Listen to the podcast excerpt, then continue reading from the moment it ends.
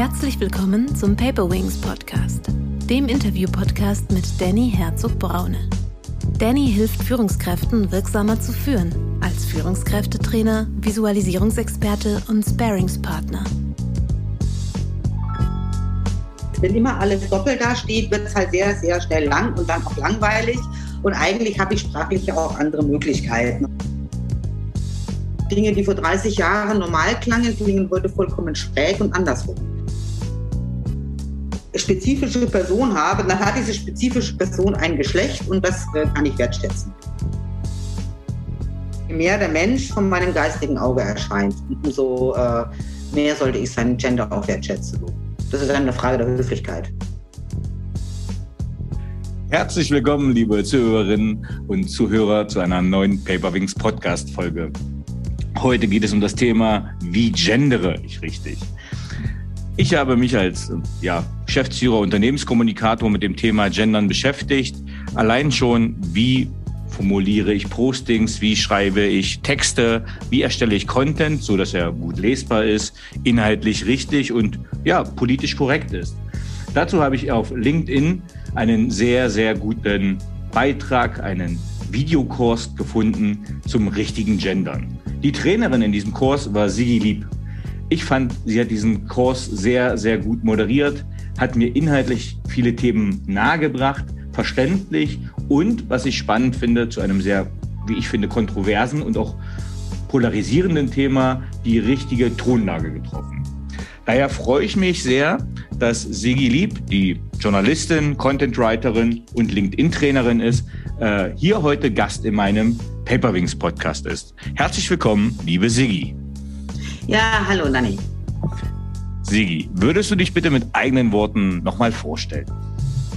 Ja, also Sigi Lieb ist mein Name und äh, so vom beruflichen Hintergrund her, also vom Studienhintergrund her, bin ich Diplom-Sozialwirtin, habe also Soziologie, VWL, Politik und Psychologie studiert mit dem Fokus auf internationale Zusammenarbeit und im Anschluss an mein Studium erstmal eine Ausbildung zur Journalistin gemacht für Radio und Fernsehen habe dann äh, eine BR-Berater-Zertifizierung gemacht und viele Jahre in der Unternehmenskommunikation gemacht. Und du merkst schon, ich habe sehr, sehr viel äh, mit Kommunikation zu tun und habe dann noch irgendwie Deutsch als Zielsprache gemacht und also auch von der Seite äh, mir noch einen Bachelor in, in äh, Lehramt äh, drauf geschafft und äh, äh, sozusagen. Und heute mache ich viele Trainings. Also ich berate viel auch Unternehmen, aber ich mache eben auch viele Trainings und auch nicht nur zum Thema Gendern, sondern auch zu anderen Themen. Und mein, mein Lieblingsthema ist da so wie Mindset, also unsere Einstellung, unsere Haltung, wie wir auf Welt blicken, Sprache und Kommunikation, wie die ineinander spielen. Das ist sozusagen mein Schwerpunkt, mit dem ich mich beschäftige. Sigi, wie, wie bist du der Mensch geworden, der du heute bist?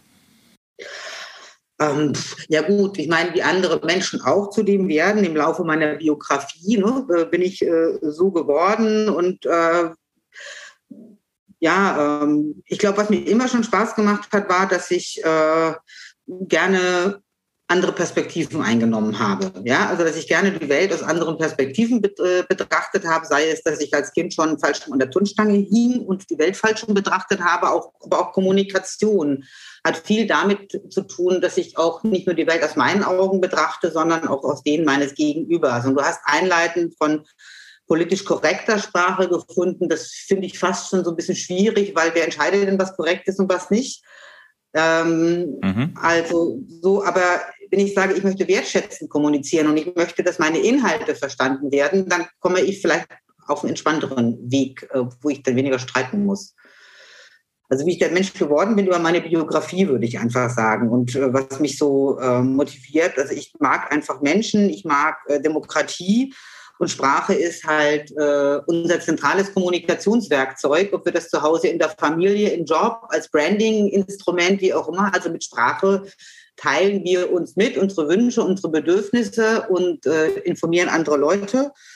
Und ja, das finde ich einfach spannend. Was treibt dich an? Also was mich antreibt, ähm, ich glaube, ich habe mich schon ganz oft gefragt, warum empfinden Menschen die Welt oder warum nehme ich die Welt so wahr, wie ich sie wahrnehme. Also ich habe mich im Laufe von diesen ganzen Kommunikationsberufen auch viel beschäftigt mit Kommunikationspsychologie, mit äh, Neurowissenschaften. Also das passiert biochemisch eigentlich äh, zwischen unseren zwei Ohren.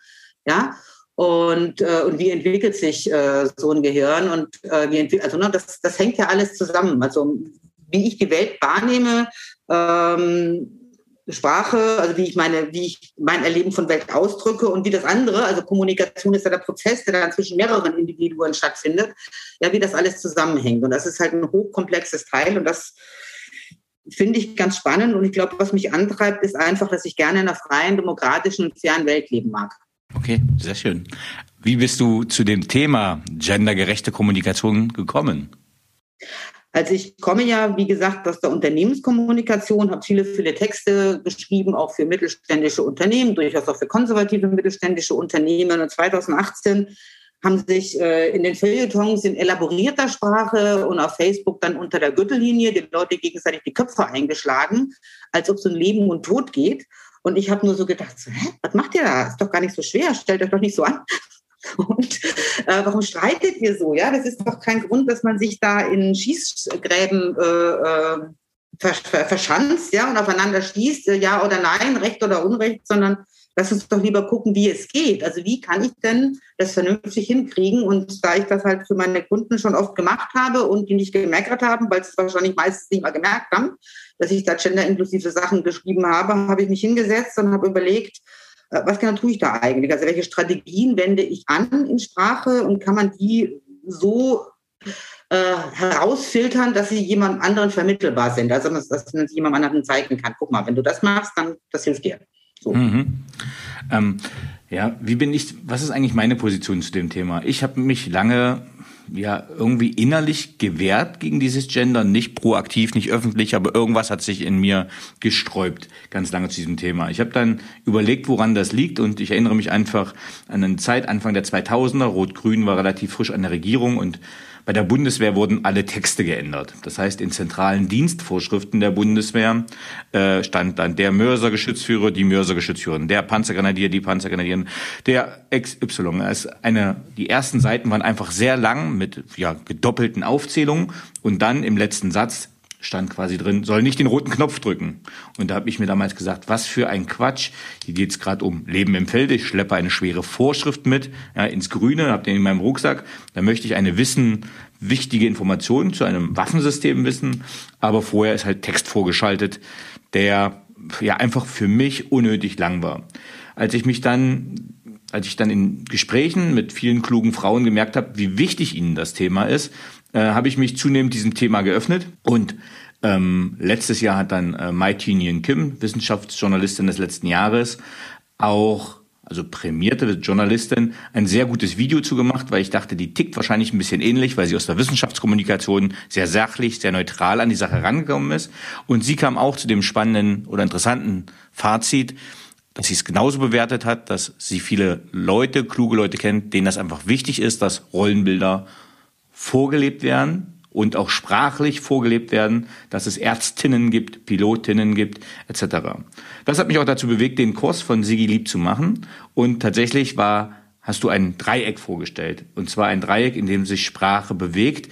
Und das war für mich so ein, ja, ein erleuchtender Moment, weil es für mich die Klarheit gebracht hat, ähm, in welchem Kontext Sprache sich bewegt. Kannst du ein bisschen erklären, was dieses Dreieck ist? Ähm, ja, gerne. Äh, also auch da, also ne, das Beispiel, was du gebracht hast, ja, wenn alles, wenn immer alles doppelt da steht, wird es halt sehr, sehr schnell lang und dann auch langweilig.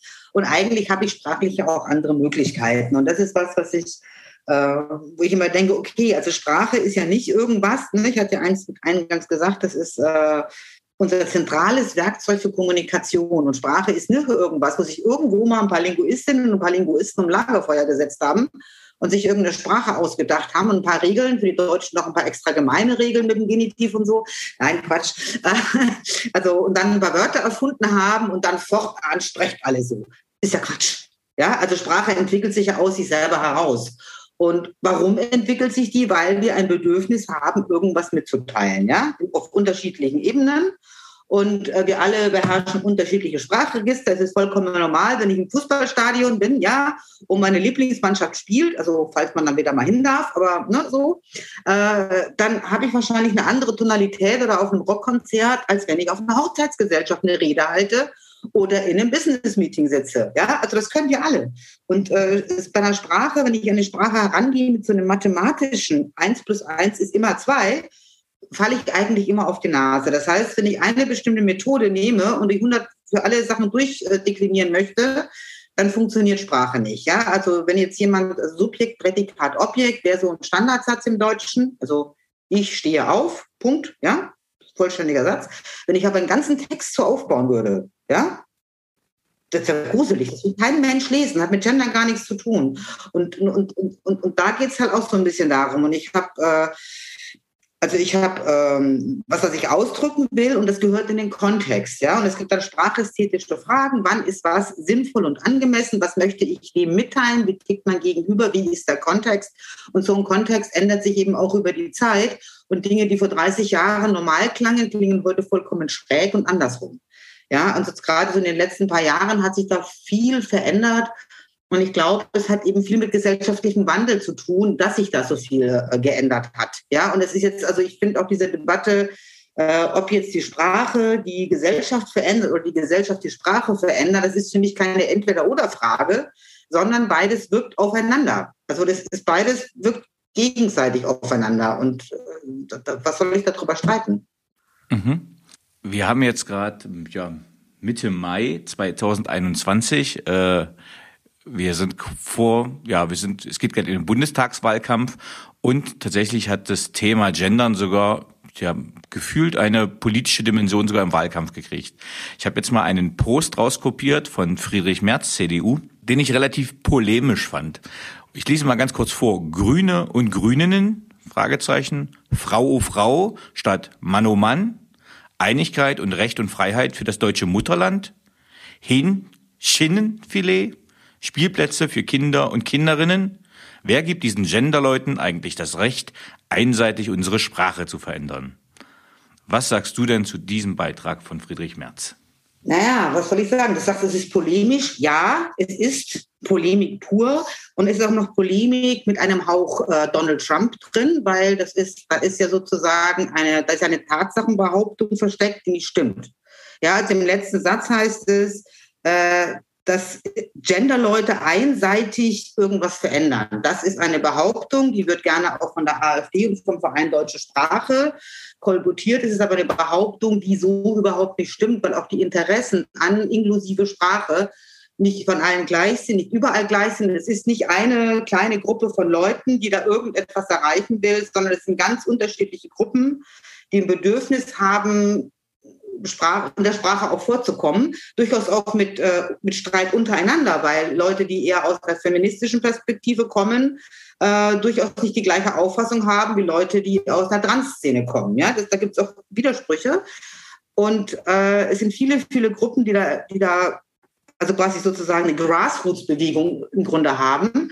Und diejenigen, die eigentlich einseitig und sehr gut vernetzt agitieren, das ist der Verein Deutsche Sprache äh, und im Bundestag äh, die äh, AfD, äh, ja, und der Verein Deutsche Sprache als privater Verein, die sehr, sehr gut vernetzt sind. Und ich würde halt sagen, Herr Merz ist ja nicht dumm, der ist äh, studierter Jurist, der weiß schon, was er da tut und der fischt halt einen rechten Wähler ran, denke ich mal. Ne? Der möchte halt ein paar, der, der, der möchte für die CDU, der AfD ein paar Wähler abjagen. So würde ich das interpretieren. Du hast gerade schon gesagt, Sprache ändert sich dauernd. Ähm, und dass es jetzt nicht die Gender-Leute einseitig sind, die Sprache verändern. Wie entstehen denn Einflüsse auf die Sprache? Das heißt, ich habe in der Schule mal Rechtschreibung, Grammatik gelernt, eine Rechtschreibreform kam später und die Sprache ändert sich gefühlt immer häufiger. Ist das eine subjektiv richtige oder falsche Wahrnehmung und muss ich mich quasi dem auch immer anpassen? Also ähm, momentan ändert sich die Sprache. Äh, ich glaube, wir sind, wir sind nicht so viel auseinander vom Alter her, ne? Ähm, glaube ich. Ähm, ich bin ein also 80er Jahrgang. ja, ich bin ein bisschen älter als. Ich bin 71er Jahrgang. Und äh, Ähm, die Sprache ändert sich momentan schon ziemlich schnell. Also das ist eine dynamische äh, Zeit einfach, äh, die wir gerade erleben im Sprachwandel. Der Professor, ich glaube, Mrotzek, wenn ich den Namen jetzt richtig ausspreche, jedenfalls der Leiter vom Mercator-Institut für deutsche Sprache von der Uni Köln, hat letztens in dem Interview auf dem deutschen Schulportal gesagt, äh, wir erleben gerade einen Sprachwandel im Zeitraffer. Mhm. Ja, und das glaube ich, also die Impulse, die so zum Sprachwandel beitragen, das, die gibt es ja aus verschiedenen Ecken. Ja, es gibt äh, äh, Impulse aus der Gesellschaft heraus, weil sich in bestimmten Szenen, ja, also zum Beispiel auch das Wort Hey Boomer ist jetzt noch nicht so alt, ja, mhm. so. Mhm. Ja, wir haben es alle verstanden, wir haben es gelernt, was es bedeutet. Und mein Sohn ist 19, ich bin zwar eigentlich zu jung für die Boomer-Generation, mein Sohn erklärt mir, Mama, alle über 40 sind Boomer. so, ja, das ist so. Und dann ist dieses Wort einfach in der Welt. Manche Worte verschwinden auch wieder aus der Welt. Ich kann mich daran erinnern, dass wir eine Zeit hatten, da hieß du Brexit das gleiche wie Seehofern und bedeutete Tschüss sagen, ohne Abschied zu nehmen, ja, mhm. vor zwei Jahren oder so. Das ist jetzt wieder vergessen sozusagen, verschwindet auch wieder. Und so kommen Wörter in die Sprache und manche bleiben, manche gehen. Alte Wörter verschwinden aus dem Gebrauch. Und ähm, der ähm, Deutsche Rechtschreibrat ist sozusagen die Institution, die das äh, multinational begleitet. Also für alle deutschsprachigen Länder und Regionen. Ne? Die legen dann quasi Regeln fest, aber eben nicht im Sinne von einer normativen Sprachpolitik. Die gibt es in der deutschen Sprache nicht. Und auch schon die Brüder Grimm fanden das doof und haben sich dagegen ausgesprochen. Und ähm, ja, ich meine, ob du dich an die deutsche Rechtschreibregeln halten willst oder nicht, das ist deine Entscheidung. Ich kann keiner zwingen. So, ne? Äh, in, bestimmten, in bestimmten Situationen finde ich das schon sinnvoll, weil die Regeln sind ja kein Selbstzweck, sondern die dienen ja auch dazu, dass wir uns in einer Sprache verständigen. Äh, Wenn es aber dann immer so heißt, ja, wir, sprechen ja über das Gendern und der Gender-Stern oder, oder der Gender-Unterstrich seien nicht im Regelwerk der deutschen Rechtschreibung drin, da würde ich sagen, äh, dass C in Bahncard auch nicht. Ja? Im Unterschied zum äh, Gender-Stern ist das sehr wohl geregelt, das ist nämlich falsch und trotzdem wird es aus Marketing-Sicht so geschrieben ja? und keiner meckert darüber. Ähm, und der Stern ist schlicht und ergreifend nicht geregelt. Also der ist nicht richtig oder falsch, der ist ungeregelt. Und äh, wenn ich jetzt auf linguistischer Sicht drauf gucken könnte, könnte ich auch diskutieren darüber, ist es jetzt ein orthografisches Zeichen oder ein typografisches Zeichen. Also da gibt es ganz, ganz viele Sachen, wie ich dann drüber nachdenken kann. Führt fachlich viel zu weit in die Tiefe. Und es ist halt eine Entscheidung. Also viele Leute finden das gut und machen das und andere nicht. Und da wir ja eben keine normative Sprachpolitik haben, ist es halt auch so, und das macht der Rechtschreibrat auch gerade, der beobachtet, wie reden die Leute von Bozen bis Usedom und von Graz bis Sylt, ja, also so wie verwenden die Sprache. Und äh, gemäß seiner Aufgabe ist es das, dass er quasi die, die, den Sprachgebrauch, die Regeln entsprechend achtsam, vorsichtig weiterentwickelt, sodass wir auch weiterhin in einer Sprache sprechen und nicht in 20 verschiedenen Sprachen. Das ist so eigentlich diese, diese Funktion dahinter. Also gar nicht so aufregerisch. Hm. Jetzt könnte, also momentan. Die letzten Umfragen haben gezeigt, dass die Grünen gerade die führende Partei ist, äh, also äh, noch vor der CDU. Und die Grünen, ich würde sie mal jetzt als auch Trendsetter, auch als politischen Trendsetter betrachten, als feministische Partei, die das Thema äh, in ihren Werten und Normen auch sehr fest verankert hat. Das heißt, in Deutschland gibt es auch einen Trend, genau diese Sprache so weiter voranzutreiben.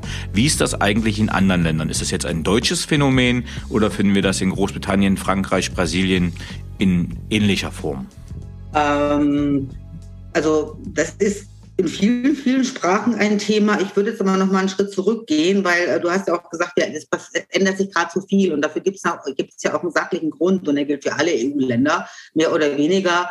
Und zwar, ähm, ich weiß jetzt nicht, wie der Stand in den jeweiligen EU-Ländern im Detail ist, aber letztendlich haben wir eine, haben wir einen gemeinsamen Wertekodex, wo eben Diskriminierung verboten sein soll, aber nicht diskriminiert werden soll. Mhm. Und es gibt in, äh, in Deutschland seit äh, Ende 2018, das seit Anfang 2019, neues Personenstandsrecht. Und weil dort Menschen auf einmal sozusagen da sind, sichtbar, also da sind und Ansprüche haben, sichtbar zu sein, die in der Sprache bis überhaupt nicht vorkommen, habe ich einfach äh, wirklich auch einen Anspruch daran, also nur weil ich Leute bisher wegoperiert habe aus der Gesellschaft, ja, über, über hunderte von Jahren oder umgebracht habe. Und jetzt tue ich das nicht mehr. Und weil sie nicht da waren, haben wir keine Wörter.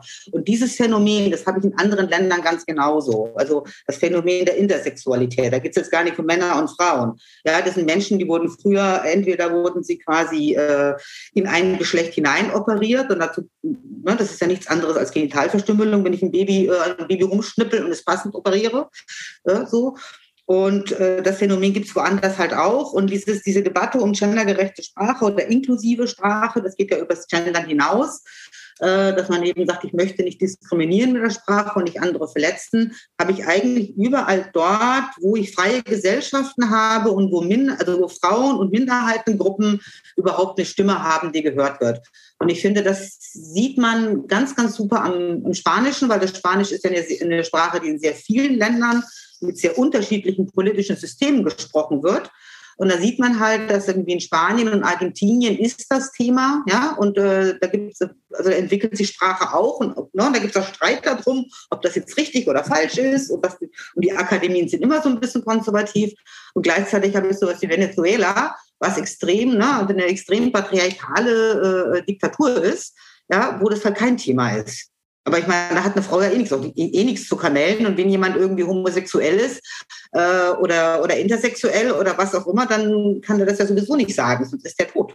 Ja, ich nehme das mal auf. Du hast ja völlig recht. Du sagst ja, es geht ja jetzt gar nicht nur um das, äh, um die binäre Geschlechteraufteilung. Also es geht ja gar nicht nur darum, dass wir jetzt äh, die Frauen mit in die Sprache mit aufnehmen, mit Innen und Sternchen und äh, den unterschiedlichen Optionen, auf die wir noch reingehen, äh, sondern auch auf Transmenschen. Und jetzt ich versuche es mal als äh, Advocatus Diaboli quasi zu formulieren. Ähm, jetzt habe ich bei Bewerbungs- oder Stellenausschreibungen schon mal das WMD, das Divers quasi hinten dran. Mhm. Die Frage ist für mich, wie weit kann sich das noch aufsplittern? Das heißt, wie kann, äh, wie weit kann es noch, also wenn wir die LGBTQ-Szene nehmen, wie weit kann es noch Minderheiten geben, die immer mehr Rechte einfordern und die Sprache damit immer weiter aufsplittern und war dafür vielleicht nicht mal das generische Maskulinum gedacht, dass man eigentlich damit alle abholt? Hm, also ich verstehe deine, deine Sorge, aber ich halte sie sozusagen, also eigentlich ist es eine Sorge, die von der Seite, die massiv gegen diese Veränderung agitiert, äh, äh, propagiert wird, ohne dass sie nötig ist. Also wenn ich jetzt sozusagen äh, einfach mal so irgendein Wort nehme, ja, ich nehme mhm. jetzt mal das Wort Kunde, ja, so. mhm. dann könnte ich ja sagen, ich habe den Wortstamm Kund, ja, ich habe die männliche Endung Kunde, die weibliche Endung Kundin und die neutrale Endung Kundin, also mit Sternchen, mhm. ja. Und das nehme ich dann, wenn das Geschlecht divers ist, nicht bekannt oder egal. Also mhm. ich habe dann quasi mit dem Stern habe ich quasi eine Markierung. Äh, dieses Wort ist inklusiv für alle Menschen in dieser Funktion, in diesem Beruf, in dieser Rolle. Ja, für solche, es geht ja auch nur um solche Wörter. Es geht ja nicht um Messer, Öl, Gabel. Da gibt es nur Genus, die haben keinen Sex. Ja, ähm, und kein Gender. Aber wenn ich das als drei Wörter begreife und sage, ich habe eins, wenn ich jetzt nur Frauen anspreche, eins, wenn ich Männer anspreche und eins, wenn ich entweder nicht-binäre Menschen anspreche oder ähm, das Geschlecht einfach keine Rolle spielt, weil ich alle ansprechen will, dann nehme ich diese Variante, dann bin ich doch eigentlich raus und, äh, ne, und bin dann auch sauber raus. Und, ähm, und das generische Maskulinum hat halt äh, verschiedene Probleme. Ja? Und das eine Problem ist, es ist missverständlich. Es ist auch nicht barrierefrei. Also wenn ich jetzt von der barrierefreien Sicht her komme, Menschen, die auf leichte Sprache zum Beispiel angewiesen sind, äh, äh, haben mit dem generischen Maskulinum genauso Probleme wie mit dem Genderstern, weil beides eine Transferleistung erfordert. Mhm. Äh, wenn ich jetzt zum Beispiel sage, wir brauchen mehr Erzieher, mhm. dann ist das ein Satz, der ist wahr. Mhm. Aber es ist nicht klar, ob ich jetzt fragen möchte, wir brauchen mehr Männer in dem Beruf mhm. oder wir brauchen mehr Menschen in dem Beruf. Und je mehr Leute darauf achten, hier präzise zu sein, und das ist ja eigentlich in der DNA der deutschen Sprache mit ihren vier Fällen und ihren drei Genera, die ist sehr mhm. präzise und sehr detailreich. Und wenn ich jetzt sozusagen, wenn immer mehr Leute das präzise auch benennen, was sie meinen, weil das meint ja auch genderinklusive Sprache, ja, dass man sagt, was man meint und nicht irgendwas sagt und was anderes meint, ähm, dann äh, wird das umso auffälliger und umso missverständlicher, ob jetzt dann jemand, äh, wenn jetzt dann, ich habe meine Übungen, habe ich eben so einen Teil, wo eine Terroristin, äh, eine Terroristin irgendwie Kommunalpolitiker angreift. Ja, und aus diesem mhm. Text wird nicht klar, hat die jetzt Männer angegriffen? War die vielleicht männerfeindlich motiviert? Ja, hat die Männer und Frauen angegriffen? Ich weiß es nicht. Das konnte ich aus dem Wort eben nicht erkennen aus dem Artikel. Das ist das, also eines der Probleme von generischem Maskulinum. Was mir an dem Kurs auch sehr gut gefallen hat, war, dass du ganz viele praktische Handreichungen gegeben hast. Und das war ja als, ja, als Unternehmenskommunikator für mich auch wichtig, dass ich sage, okay, ich möchte einen Text schreiben und äh, ich möchte, ja, ich sage mal, den, den, den Gender-Ansprüchen gerecht werden. Ähm, und es gab unterschiedliche Übungen, wie ich einen Text so umformuliere, zum Beispiel mit Erzieher, Erzieherinnen, dass ich zum Beispiel nicht immer den Genderstern, Binnenstern, äh, das Binnen-I nehme, Kannst du so ein, zwei Beispiele sagen, zum Beispiel aus dem Hospitalbereich oder wie man einen Text formulieren kann, ähm, dass sich alle Leute angesprochen und abgeholt fühlen und ich trotzdem einen gut lesbaren und schönen Text habe?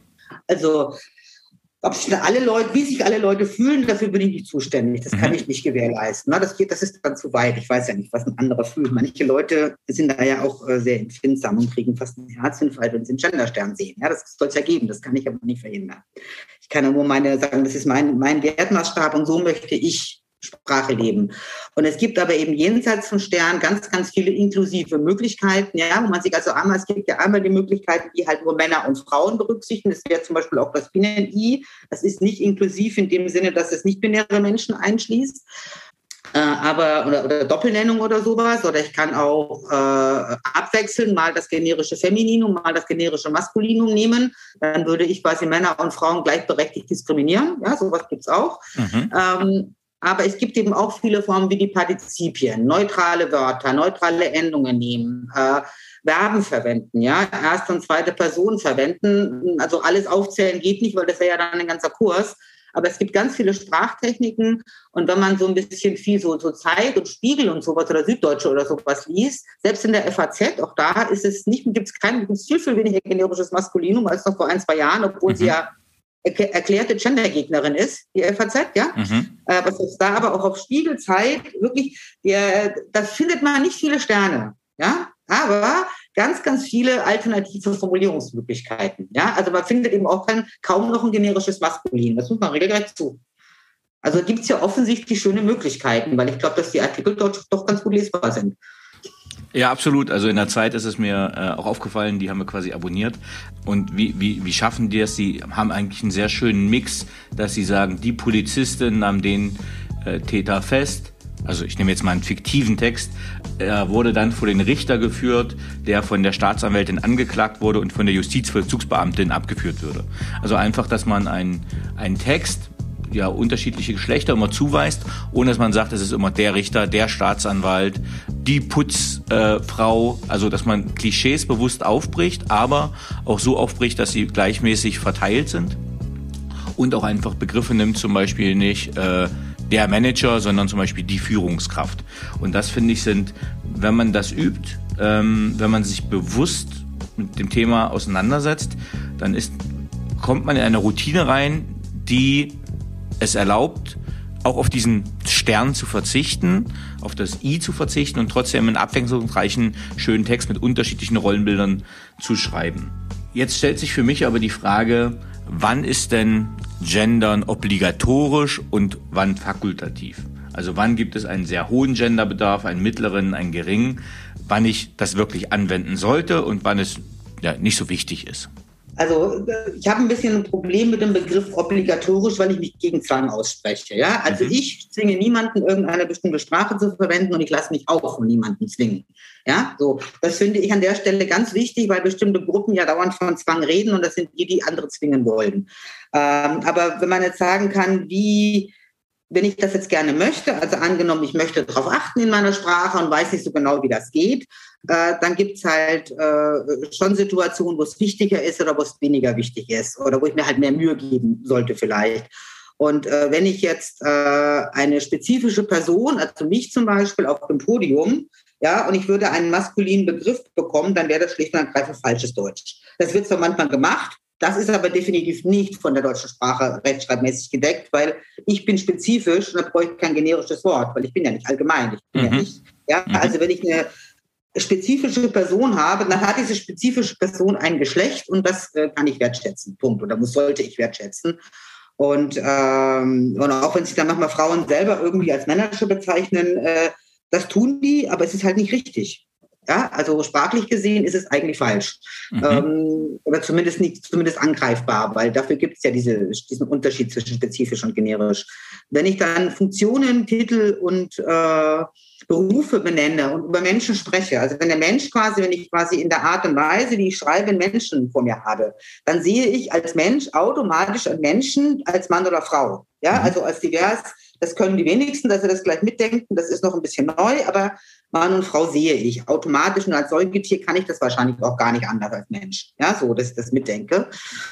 Und dann sollte ich das auch wertschätzen. Und wie du schon gesagt hast, wenn ich jetzt, je nachdem, welche Formen ich, wenn ich jetzt von Kriminellen zum Beispiel spreche, dann ist das ein substantiviertes Adjektiv und ist genderneutral. Ja, also mhm. kriminell kann jeder sein, egal welches Geschlecht. Ja, und äh, wenn ich jetzt äh, dann äh, Täter oder Täterin nehme, dann kann ich halt gucken. Ja, und ich sollte halt jetzt nicht in die Klischeefalle tappen. Also alle Täter sind Männer, alle Opfer sind Frauen. Mhm. Ja, um mal so ein anderes Beispiel zu nehmen. Alle Chefs sind Männer, alle Assistentinnen sind Frauen. Das wären diese Klischeefallen. Mhm. Und da muss ich halt aufpassen, dass ich nicht reinpapse. Ja, aber ansonsten, das, wenn, also je mehr der Mensch von meinem geistigen Auge erscheint, umso äh, mehr sollte ich sein Gender auch wertschätzen. Das ist eine Frage der Höflichkeit. Mhm. Ich habe in einem Beitrag, als ich äh, über die Working Moms einen Podcast gemacht habe, den Begriff Powerfrau genommen äh, und habe dann von einer Feministin einen freundlichen, aber kritischen freundlich, aber kritische Antwort gekriegt, dass äh, Powerfrau eigentlich ein schlechtes Wort ist. Es gibt ja auch keine Powermänner. Ähm, daraufhin habe ich eine Umfrage bei LinkedIn gestartet, weil ich einfach handlungsunsicher war, weil ich wissen wollte, ich habe es ja jetzt gut gemeint. Ich fand, das ist ein gutes Wort. Ich fand, das ist eine positive Attribution und habe einfach mal auch Frauen gefragt oder Männer gefragt, was sie von dem Begriff halten. Was hältst du von dem Wort Powerfrau? Mich würde mal raus, was ist bei deiner Umfrage rausgekommen? So, also.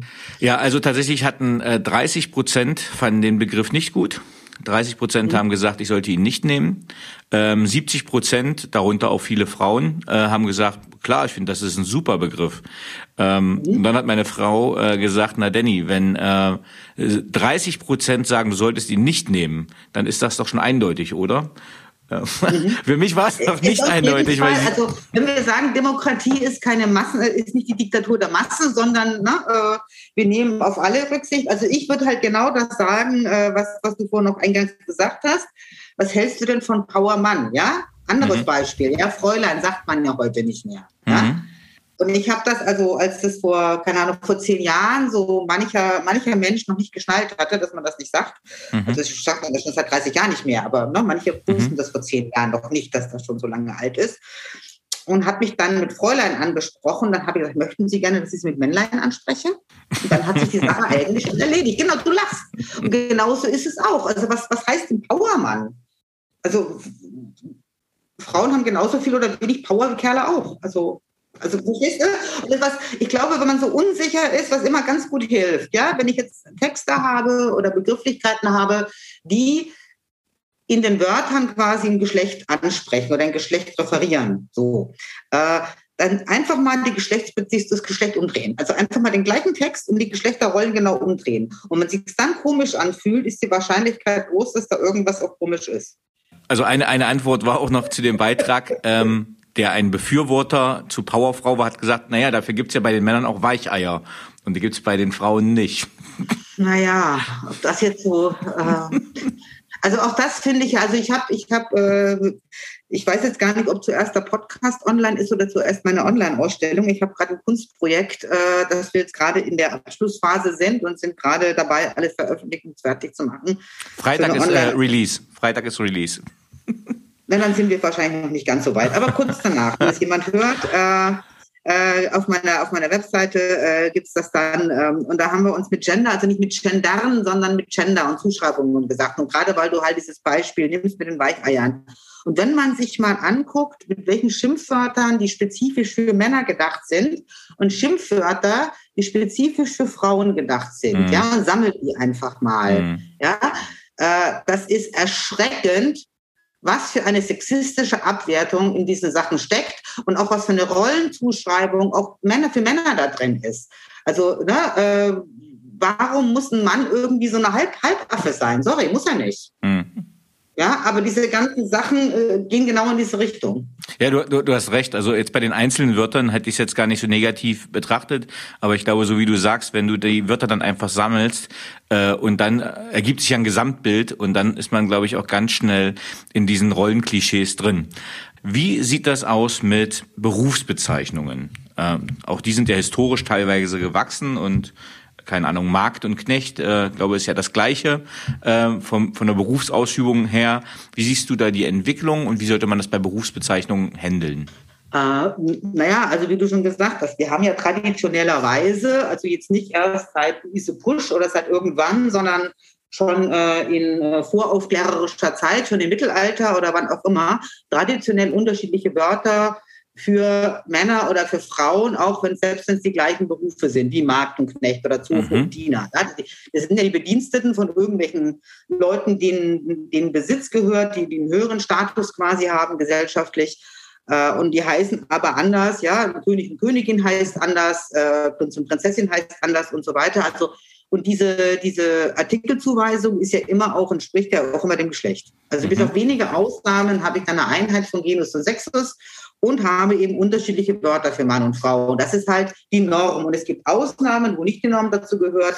Dazu gehören in Deutschland zumindest, ich weiß nicht, wie das in anderen Sprachen ist, aber in Deutschland die Mehrheit der militärischen Sachen. Aber ich glaube, es ist eher eine patriarchale Entscheidung, das nicht zu tun. Als Soldatin gibt's ja aber mhm. Offizieren irgendwie nicht, verstehe ich nicht. Aber ist halt so. Ja, was soll ich machen? Ne? Wenn die das halt so entscheiden, dann entscheiden die das so.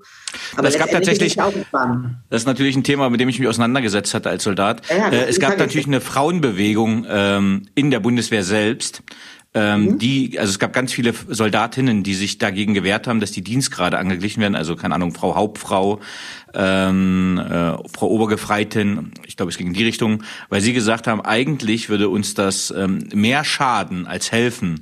Ähm, aber, weißt du, aber das Interessante ist ja, was dahinter steckt. Das, was dahinter steckt, ist, also wenn ich jetzt, wenn ich jetzt auf, auf wenn ich jetzt Deutsch und Englisch zum Beispiel vergleiche, mhm. ja, es gibt dann ja auch dieses Argument, äh, das Türkische kennt auch keinen Gender, sind die Frauen dort etwa gleichberechtigt. Ja? Äh, das ist ja Quatsch. Ja? Also das Englische hat ja auch nur einen Artikel. Nehmen wir mal England, das können wir besser vergleichen mit unserem, unserem Weltbild. Und ähm, was ich als Stereotyp habe, sowohl im englischen Sprachraum wie im deutschen, ist, dass äh, angesehene Berufe, ja, angesehene Berufe, äh, Macht, Machtberufe, äh, hohes Gehalt, ne, dass das männlich konnotiert ist. Mhm. Und das ist ganz, ganz klar ein patriarchales Erbe. Das heißt, wenn eine Frau sagt, oh, wenn ich eine Soldatin bin, dann bin ich ja weniger wert als ein Soldat, ja, ist vielleicht genau dieses Stereotyp, was in ihr schlummert, dass Frauentitel weniger wert sind als Männertitel. Aber Entschuldigung, warum sollte das so sein? Warum sollte eine Chefin weniger wert sein als ein Chef? Verstehe ich. Also man muss ja wirklich mal hinterfragen. Also Stereotype haben ja nicht nur Männer, haben ja Frauen ganz genauso. Also Stereotype haben wir alle im Vorteil. Mhm wenn man das so guckt, was da so drin steckt, äh, das ist schon, weiß ich nicht, also ob man das so will. Also denken Leute, dürfen die auch denken. Also Sprache entwickelt sich eh, wie es die meisten Leute wollen. Das kann, können du und ich nicht alleine entscheiden. Und das ist doch gut so. also das wird sich halt das durchsetzen, was die meisten Leute gut finden. Gibt es Sachen, Trends ähm, im Bereich der Sprache oder Gendersprache oder genderkonforme oder gendergerechte Sprache, die auch du übertrieben findest? Also übertrieben finde ich äh, Zwang. Ne? Also ich, äh, das, das ist so was, was ich dann, ansonsten, ich denke halt, ich finde, und deswegen mache ich das auch in meinen Seminaren, dass ich Leuten erkläre, worum es geht und sie auch ermuntere, ihren eigenen Stil zu finden. Weil äh, wie streng man das irgendwie auslegen will oder nicht, äh, wer bin ich, der das anderen vorzuschreiben hat. Und deswegen, das ist doch was, was ich eben ganz, ganz massiv ablehne, ist eben auch eine Vorschrift in die andere Richtung, Leuten es zu verbieten. Ja, und das ist so die Herausforderung, die, glaube ich, gerade viele Unternehmen haben. Ja, also wenn ich jetzt sozusagen als, als, als, als Mensch, ich kann so machen, wie ich will. Ja, mir kann das ja keiner vorschreiben. Ich kann so viel oder so wenig gendern, wie ich will. Wenn ich jetzt wiederum äh, ein Unternehmen im öffentlich-rechtlichen Kontext bin, habe ich halt noch ein paar mehr Gesetzesvorschriften, an die ich mich zu halten habe, was Antidiskriminierungsverbote angeht.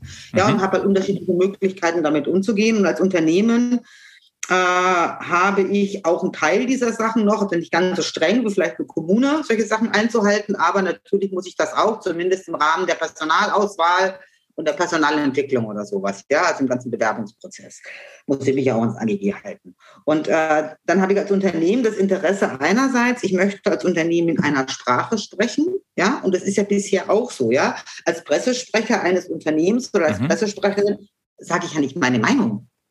Ja, ich sage das, was das Unternehmen, also ich vertrete das Unternehmen nach außen und auch in der Sprache wie das Unternehmen sich als Unternehmenssprache gibt. Und wenn ich natürlich solche äh, unternehmensmarketing-relevanten, image-relevanten Texte habe, habe ich immer schon eine Vorgabe, ob die jetzt, ob ich jetzt keinen Genderstern verwenden darf oder ob ich einen Genderstern verwenden muss. Es gibt da immer irgendeine Regel und es geht da nicht nur ums Gendern, sondern auch in vielen anderen Dingen. Wir machen das so. Ja, wir haben also eine Sprache, Corporate Language und die entscheiden wir.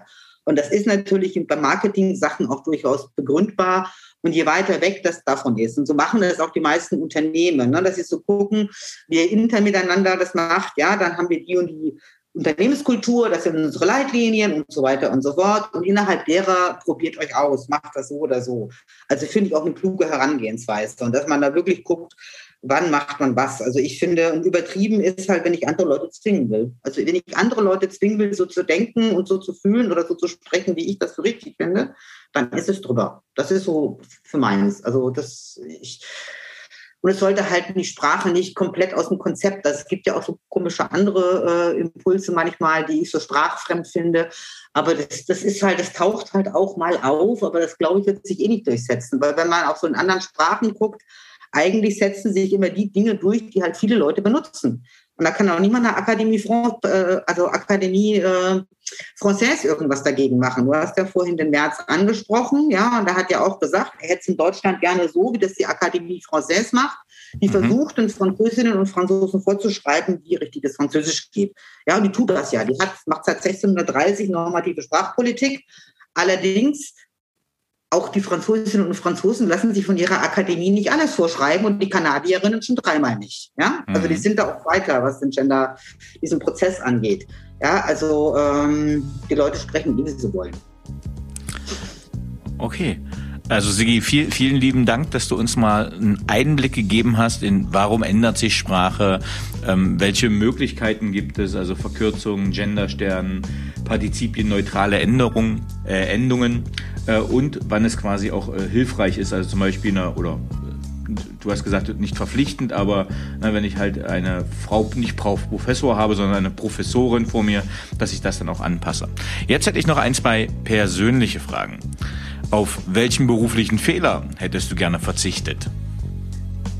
Also ich weiß jetzt nicht, ich habe genauso Fehler gemacht wie andere Leute auch. Und ich weiß jetzt nicht, ob ich da jetzt einen, einen rauspicken kann. Aber was ich, äh, was ich glaube ich schon als dramatische berufliche Situation empfunden habe und die äh, ist für mich, für mich ist das, ist das, Thema durch, aber ich möchte, dass das möglichst wenigen anderen Leuten passiert ist, dass sozusagen die Tatsache, ein Kind zu kriegen, so weitreichende berufliche Folgen hat, äh, weil die Gesellschaft einfach nicht damit umgehen kann, dass äh, jemand gleichzeitig äh, Mutter ist und beruflich unterwegs ist. Also da habe ich ganz irritierende Erfahrungen gemacht, äh, als wo ich das Gefühl hatte, Leute, nur weil ich also mit der Plazenta habe ich nicht mein Gehirn verloren. Ja, so. Mhm.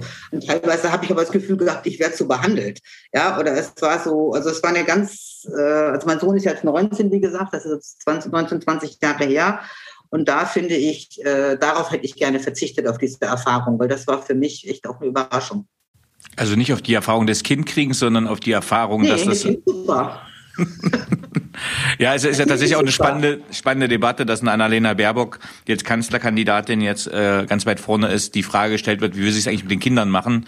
Eine Frage, die man einem Kanzlerkandidaten äh, nie stellen würde. Also äh, ist ja nach wie vor ein relevantes gesellschaftspolitisches Thema. Ähm, auf welche berufliche Leistung bist du besonders stolz? Ähm, auch da geht es mir ähnlich. Also ich glaube, ich kann das schwer auf eine, auf einen Beruf, also auf einen Top festmachen, zu dem das möglicherweise noch eine Erwägung, eine Geheimhaltungsvereinbarung unterschrieben habe, ich das gar nicht sagen darf. ja, also, äh, aber ich glaube, was, wo ich mich wirklich drüber freue, weil das war auch so ein Weg, wo ich oft gezweifelt habe. Ne? Also ich, ich habe ja gesagt, 2018 fing ich da an, mich da vertieft mit diesem Gender-Thema zu sprechen. Ich komme eigentlich aus der PR-Beratung und aus dem Text und sowas. Und ähm, dass ich dran festgehalten habe. Also dass ich dran festgehalten habe und auch nicht nur, ich bin ja auch nicht nur aufs Gendern fokussiert, als ich weiß, ich hatte Anfang letzten Jahres äh, hatte ich einen Working Out Loud Circle und da sagten mir die anderen Leute, boah, du bist aber breit aufgestellt, mhm. ja, weil ich habe noch Resilienz im Programm und ja, also das war so interkulturelles Training und es war so ein bisschen wirr. Und ähm, dass ich da habe gesagt, nee, für mich fühlt sich aber richtig an. Ich möchte mich nicht auf eine Sache reduzieren lassen, weil ne, und auch wenn ich jetzt noch so suchen muss, was ist so mein Elevator-Pitch oder damit Leute verstehen, was ich eigentlich mache. Und da bin ich jetzt heute auch schon weiter, wenn ich sage, äh, wie Mindset, Sprache und Kommunikation aufeinander einwirken, dann ist es vielleicht noch nicht so klar, wie zu sagen, ich bin Ärztin, aber es ist trotzdem äh, schon so eine Idee, womit ich mich bewege und, äh, und hat diese Offenheit und das, was mich halt auch wirklich interessiert und den Mut zu sagen, das auch zu machen, dran zu glauben und auch äh, äh, wenn da nicht sofort alle Juhe und Jubel geschrien habe, trotzdem dran zu bleiben, ich glaube, das finde ich, das finde ich toll. Da bin ich stolz drauf, dass ich das hatte. So. Jetzt hast du gerade gesagt, du bist schon sehr breit aufgestellt, aber welche Fähigkeit bzw. Fertigkeit hast du noch nicht, die du gerne haben möchtest? Also äh, beruflich, glaube ich, lerne ich ständig dazu. Also das, das, das hört gar nicht auf. Ähm, aber was ich jetzt wirklich gerne können möchte, hat mit Beruf gar nichts zu tun. Was ich aber leider nicht kann, ich würde total gerne Gitarre spielen können. das ist wirklich so. Ich weiß nicht, ob ich irgendwann mal die Zeit habe, um meine Finger noch genug Fingerfertigkeit hinkriegen, das noch lernen zu dürfen. Äh, aber das würde ich tatsächlich gerne können und kann es leider nicht. Ja, meine Kinder haben gerade ein Instrumentenkarussell, also in der Musikschulung kriegen alle zwei Wochen ein neues Instrument. Äh, jetzt haben sie gerade Geige, sehr zu meinem Leidwesen im Homeoffice. ähm, aber äh, tatsächlich wissen die jetzt schon über die Instrumente mehr, als ich äh, jemals wusste und bin da jetzt auch neidisch und kann das so ein bisschen nachvollziehen, deine, mhm. dein Wunsch der Fertigkeit. Nee, ich wollte das als Jugendliche schon, aber eben da auch im Elternhaus nicht die nötige Unterstützung erfahren. Meine Eltern fanden das einfach nicht für notwendig oder keine Ahnung, ja, so war, war, war Quatsch so. Und äh, ja, aber vielleicht komme ich ja noch irgendwann dazu. Welches Buch oder Bücher haben dich am meisten geprägt bzw. dein Leben beeinflusst? Also mein Leben beeinflusst haben, glaube ich, je nach Phase ganz, ganz verschiedene Bücher. Also ich habe, es gibt immer Phasen, wo ich sehr viel lese, wo ich nicht ganz so viel lese, aber grundsätzlich äh, lese ich schon viel gerne. Und ich glaube, es geht da jetzt hier auch nicht so sehr darum, was das für private Romane oder so sind, die ich irgendwie toll finde, äh, aber was ich auf jeden Fall für mich entdeckt habe, was ich gerne mag, das sind äh, Graphic Novels. Vor allen Dingen Graphic Novels über Figuren der Zeitgeschichte. Ja? Und äh, ich habe mir äh, ich habe irgendwann mal mir wirklich diese zehn Bände äh, Buddha geleistet. Ähm, ein berühmter japanischer Zeichner hat die ganze Lebensgeschichte Buddhas aufgezeichnet und so ein Sachbuch quasi zu lesen darüber und über diese ganze Philosophie ist das eine, kann man machen, aber so ein Comic, auch wenn das zehn Bände sind, der liest sie viel, viel einfacher und schneller und mhm. unterhaltsamer. Ja, und er hat trotzdem die ganzen Inhalte drin und ist ganz großartig gezeichnet und vor, ja, vor einem Jahr oder so habe ich mir die Drei Leben der Hannah Arendt, gibt es auch als Graphic Novel, ja. Mhm also ist ja gerade, wird ja wieder viel über sie geschrieben, hochaktuell und wirklich für mich auch eine hochgradig beeindruckende Persönlichkeit. Und ich finde diese Graphic Novels eine schöne Möglichkeit, sich sozusagen auf weniger anstrengende Art und Weise auch mal so sich dem Leben von solchen zeithistorischen Figuren zu nennen. Und äh, das sind so Sachen, die ich gerne mag. Und jetzt so Bücher, die jetzt zu meinem Thema, die ich zu meinem Thema ganz, ganz interessant finde, das wäre äh, Elmar Falani, das Integrationsparadox, falls du das äh, kennst. Mhm, äh, das ist ein Soziologieprofessor oder politische Soziologie, ein deutscher Professor. Mhm. Und er sagt, warum gelungene Integration zu mehr Konflikten führt. Also der erklärt so ein bisschen auch, ja, und diese, diese, diese Gender-Debatte oder inklusive Sprache spielt ja da auch mit rein. Oder eben politisches Framing von Elisabeth Wehling. Das ist ein Hamburger Mädchen, was in äh, USA lebt und forscht und arbeitet.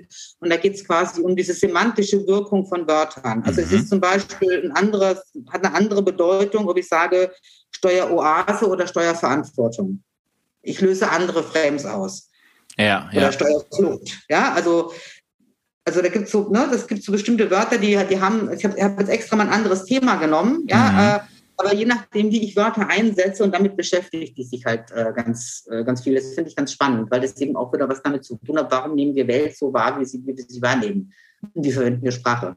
Ja, da sind wir ja bei, direkt beim Framing und bei einer, beim NLP quasi genau. und äh, völlig richtig, ja. Ähm, was möchtest du am Ende deines Lebens von dir sagen können, erreicht zu haben? Oh Gott. Das sind ja philosophische Fragen, mein Gott.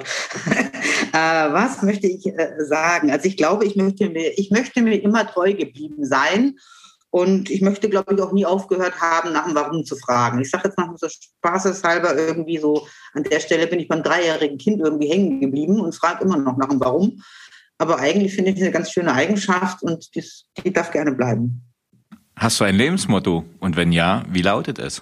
Also wahrscheinlich hat sich mein Lebensmotto äh, immer so über die, die Phasen ne, so verändert oder irgendwas ist so mehr geworden oder nicht. Aber ich glaube, dieser, dieser Antrieb, verstehen zu wollen und der Perspektivenwechsel, der, der, den mag ich ganz gerne. Und ich habe jetzt in den letzten Wochen oder Monaten ist mir mein altes Studierendenlebensmotto wieder in die Hände gefallen oder wieder, es war quasi verschütt und vergessen. Und das hing so als Studentin, hing das immer über meinem Schreibtisch. Da stand drauf, Spaß haben, die Welt verändern und dabei Geld verdienen. Und eigentlich hat das doch was. Das sind doch wunderschöne letzte Worte für diese Folge. Liebe Sigi, vielen, vielen lieben Dank, dass du dir die Zeit genommen hast für den Paperwings Podcast. Vielen Dank, hat Spaß gemacht.